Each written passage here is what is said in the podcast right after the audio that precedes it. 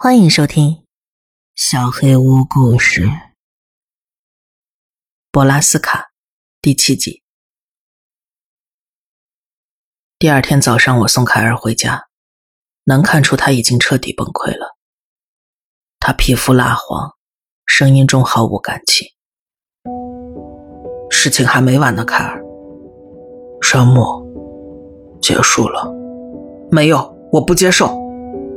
金波的爸爸也失踪了，没准真是他带走了金波，而不是，而不是。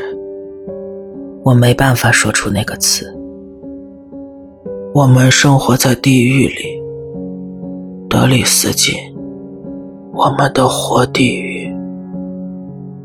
我没办法否认了。我逐渐爱上的小镇，现在是如此的陌生。惠妮的失踪并不是个例。这儿的人动不动就消失不见了，而这一切把吉米普雷斯科特送上了王位。他就是撒旦，魔鬼本人。我话音方落，凯尔一拳捶在车门上，从死气沉沉的状态中苏醒过来，眼中充斥着怒火：“我要杀了他！那个混蛋他妈的在哪儿？你也知道是那个混蛋干的。”你知道的，山姆。他参与了一部分吧。我盯着窗外，是他爸爸一手建立的这个滋生邪恶的镇子。不过我很肯定，普雷斯科特家只是在贩卖毒品。你还记得吧？那些粉末。嗯，所以，他把人掳走，给他运送毒品吗？可能吧。为了照顾凯尔的情绪，我同意了他的话，但心里并不真的相信。那个声音，博拉斯卡的巨大机器野兽发出的死亡气息。我知道科学上这是不可能的，但是我找不到更可信的解释了。金属嘶鸣结束的时候，空气中的味道都变了。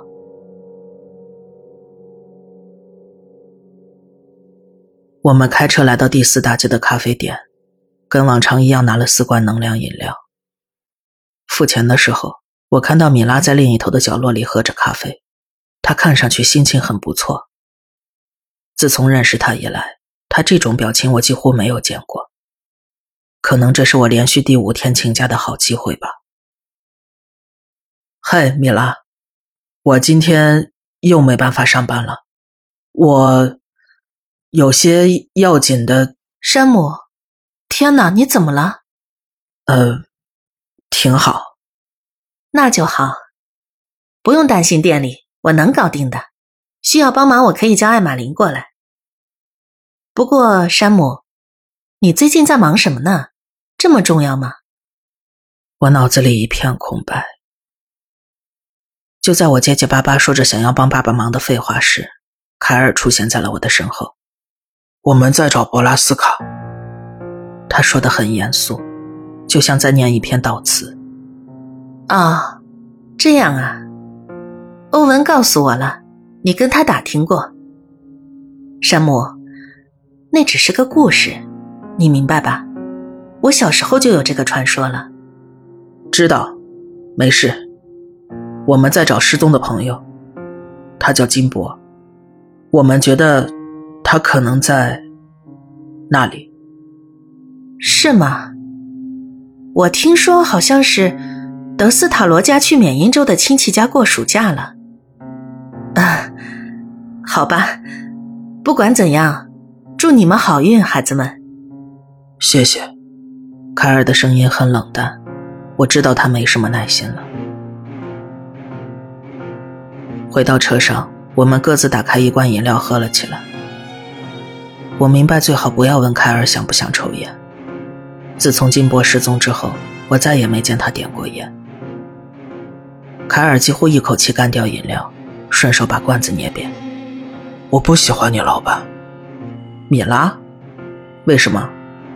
不知道。他就是不对劲。嗯，他也一直过得不太好。我不打算再多说了。你为什么问她老公博拉斯卡的事情？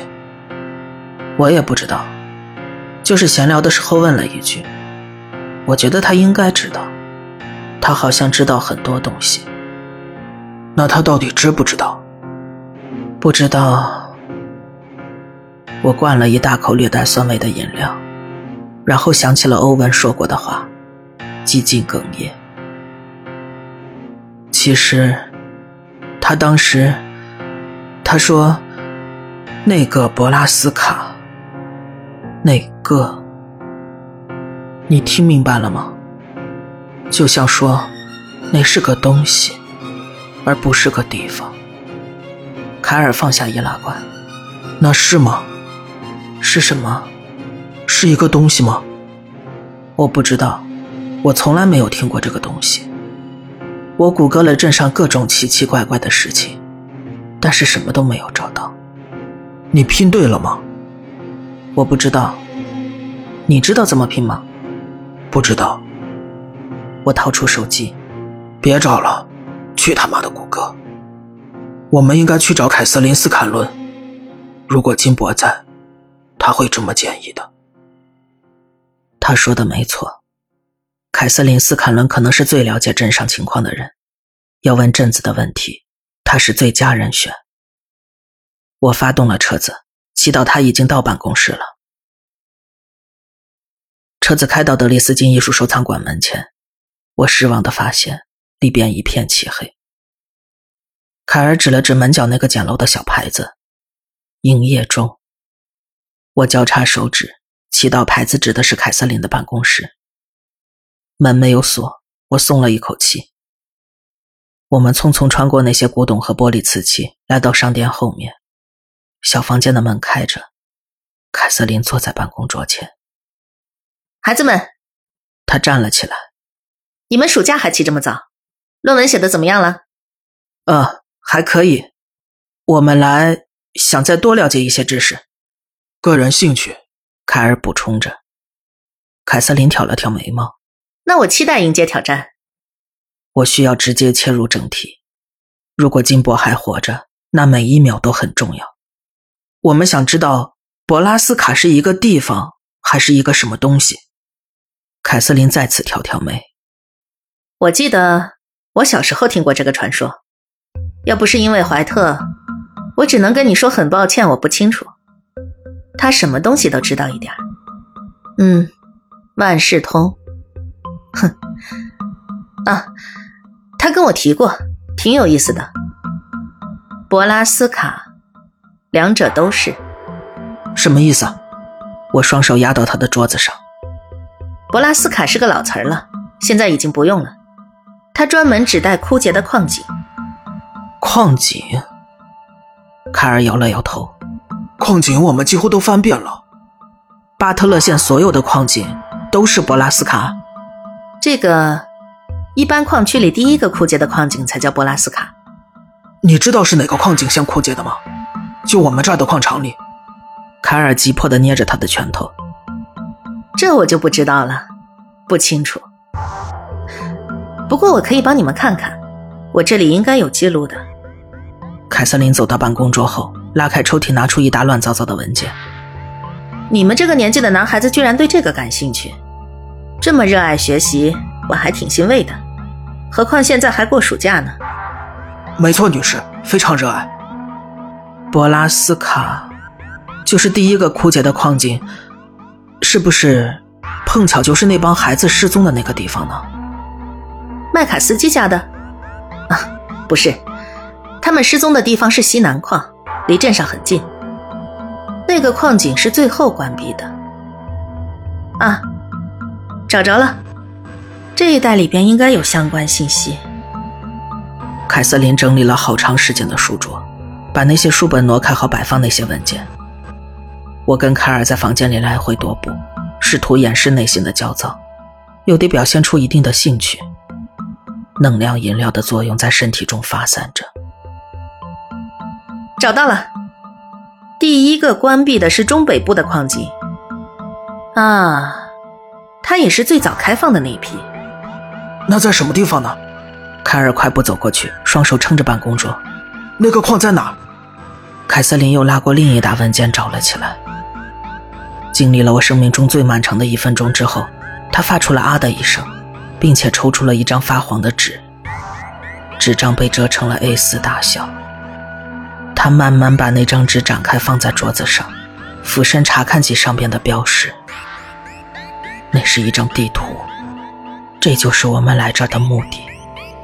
我们找找啊。这个矿井很远呢，得走很长的山路，挺难走的。看，他指着地图上一个小点，那个小点离我们去照顾的地方至少还有六公里。我们能把地图带走吗？肯定会还回来的。没问题，我这儿还有副本。不过，你们俩要是准备去探险，我带我爸爸去。我撒谎了。哦，那就没问题了。祝你们玩的开心！冲出办公室时，他对着我们喊道：“我们没有停下来回应他。好玩儿，跟我们预想的差了太远。这个，这儿离我们一直找的那一片太远了。我们现在就去。我们最好搞把枪。枪？上哪弄枪啊？你爸那儿？他不可能给我的，哥们儿。好吧。”那我们先去打探一下，然后再带枪过去。我不认为这是个好主意，但是我们还有什么选择呢？在研究了几分钟地图之后，我们发现进入这个矿井最简单的方法，还是通过西环小路。我们把车停到小路边上，沿着标识路线，也就是我们最熟悉的小路往前走着，然后道路开始爬升。我们意识到。要去那个矿井，我们必须先经过安博考特堡。我心里明白，这条路是对的。我们走的正是之前那么多去往博拉斯卡的人走过的那条路。但是，他们到底在那里经历了什么？我们经过了树屋，里边一片安静。我们继续穿越树林，比以往走的都要远。很快。我们盲目的飞奔起来，朝着地图上那个小点的大致方位飞奔起来，祈祷着我们没有偏离路线。一小时后，我开始后悔没带任何补给，刚才太过激动了，我们什么都没有准备。时间来到了中午，我们已经徒步四个小时了，我觉得我们迷路了。我想到了金箔和惠妮。想到了这么多年来吞噬我的生命的谜团的答案，这些念头缓和了我内心汹涌的恐慌和不安。凯尔什么都没说，眼睛直勾勾的看着前方，把任务放在了首位。就在日照当空的时候，我们透过树木和人造建筑的规则线条，看到了一片空旷地。凯尔加快了脚步。我急忙跟上。当我们终于突破树林的边界线，我被自己的深呼吸呛了一口，倒在一棵树上，看着安静的厂区。矿井的入口处，一个几乎和整片空地一样长的大木头标志杆耸立着，它应该有一个世纪的历史了。虽然大部分字母已经朽烂，但是从剩下的字辨别。我猜他曾经写着“德里斯金地下矿井”，然而下边还有“剥皮者”。那边，凯尔指着空地的北侧。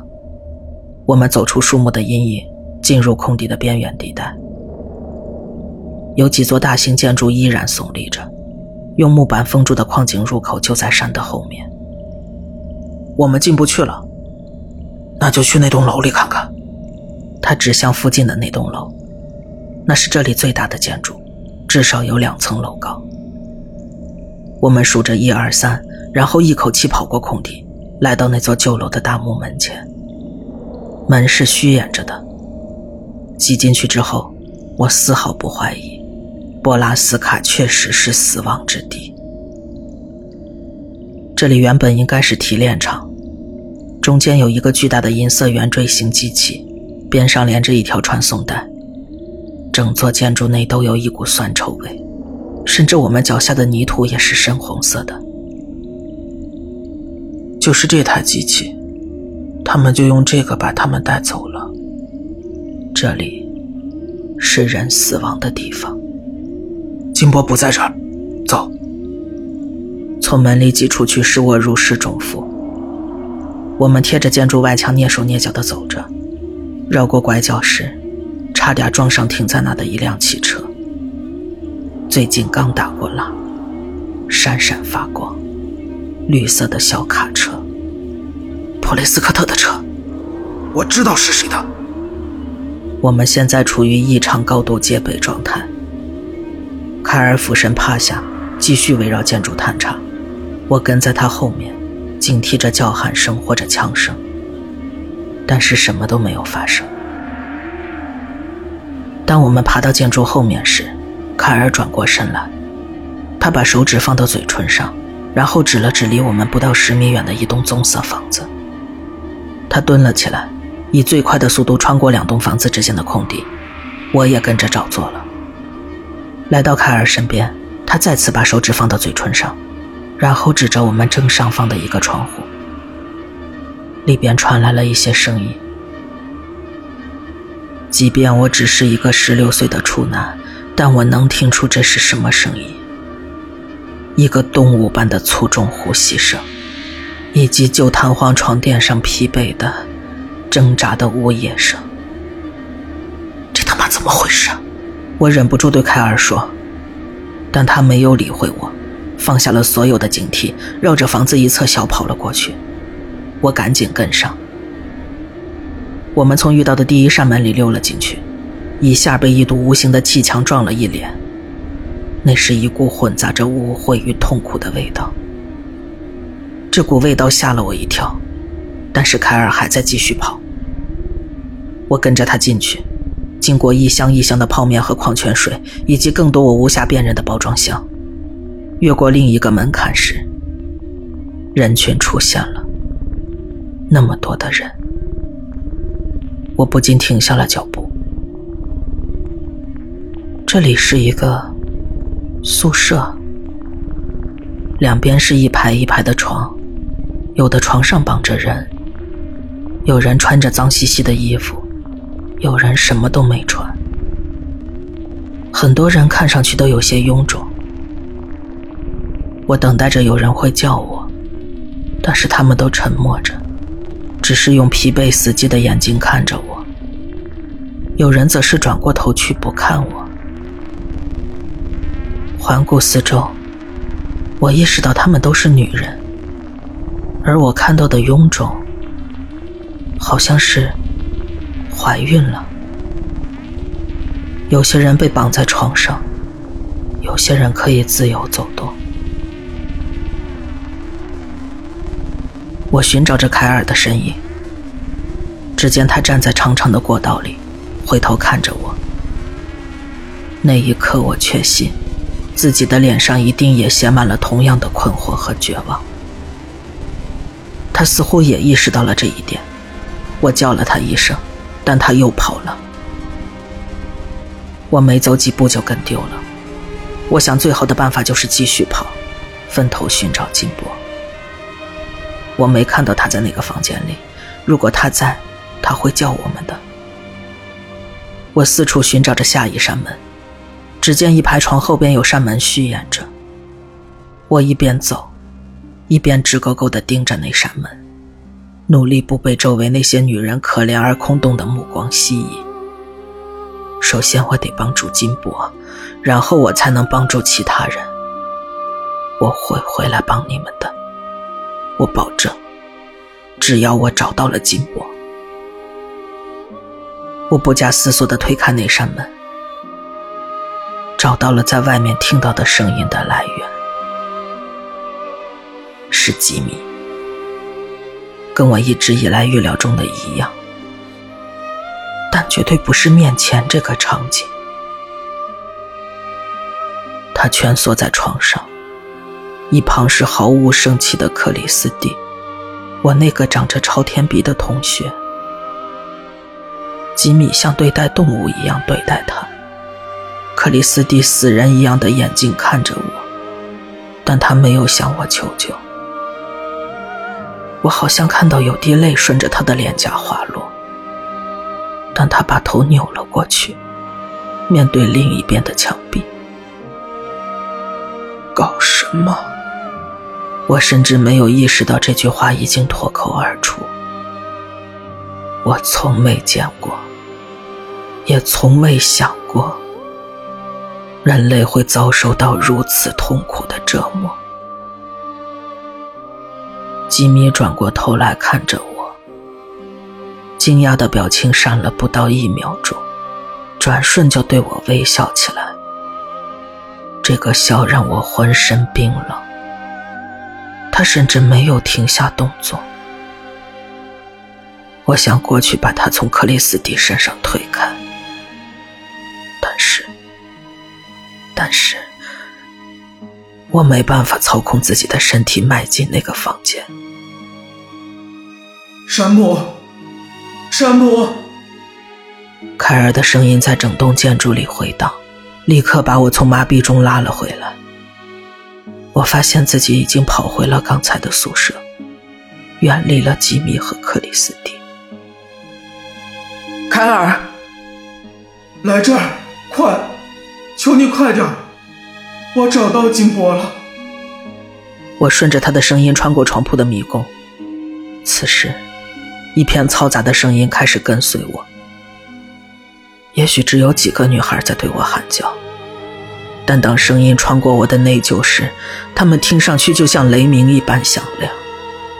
她们痛苦的重量落到我的肩上，几乎把我压倒在地。我会的，我会帮你们的。我会的，我承诺着他们。继续循着凯尔的声音走去，他依然在隔壁房间拼命叫喊着。我冲刺一样跨过另一道门槛，只见他蹲在角落里的一张床边，无助地拽着连接床腿的一条皮绳。我跌跌撞撞冲过去，跪在地上，想弄清楚他在做什么，我该帮他做什么。我努力不去看床上，因为我知道自己不能看到这样的他，那是我无法忍受的。如果金伯用克里斯蒂和其他女孩一样死气沉沉、充满指责的眼神看着我，我会崩溃的。我恨不得立刻倒地死掉。另一边，解开另外两根绳子。凯尔高声命令着，看向我的眼神绝望而疯狂。我跑到床的另一边，用笨拙而颤抖的手按他说的做。啊，孩子们！吉米的声音传来。我刚刚解开金博的脚腕，正在解他手腕上的绳子。听到那个人的声音之后，金博呜咽了一声，把脸埋到了我的肩膀上。你们以为能藏起来吗？我知道你们在哪儿。我知道我把那个女孩放哪儿他妈的一定要杀了你，普雷斯科特！你这个变态！他妈的把你整个人全部踩扁！我他妈踩碎你每一个骨头，让你身上一滴血都不剩！你这个死变态，狗杂种！凯尔已经失去了所有的理性和策略，他充满了愤怒。而不是恐惧，这让我更加害怕。我终于把金博的手腕抽了出来，快走吧！我们把金博拉了起来，但很快意识到他的腿已经站不起来了。他被注射了大量的镇静剂，呼吸也非常的微弱。我们一人一边把他扶了起来，尽可能快地穿过最近的门，远离吉米。我们进到了另一个宿舍，这里大部分的床都是空的。我看到阳光透过长长的过道尽头的门照了进来，飞快地跑了过去。金箔发出了痛苦的小声哀鸣。我以为我的心已经碎得不能再碎了，但是我错了。下一刻。它彻底变成了粉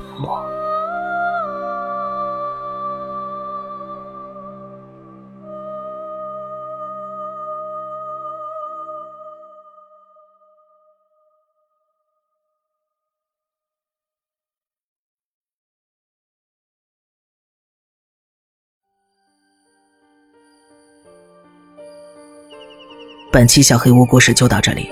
如果你做噩梦的话，没有关系，我会来把它吃掉的。我是小黑屋的墨，那我们梦里再见了。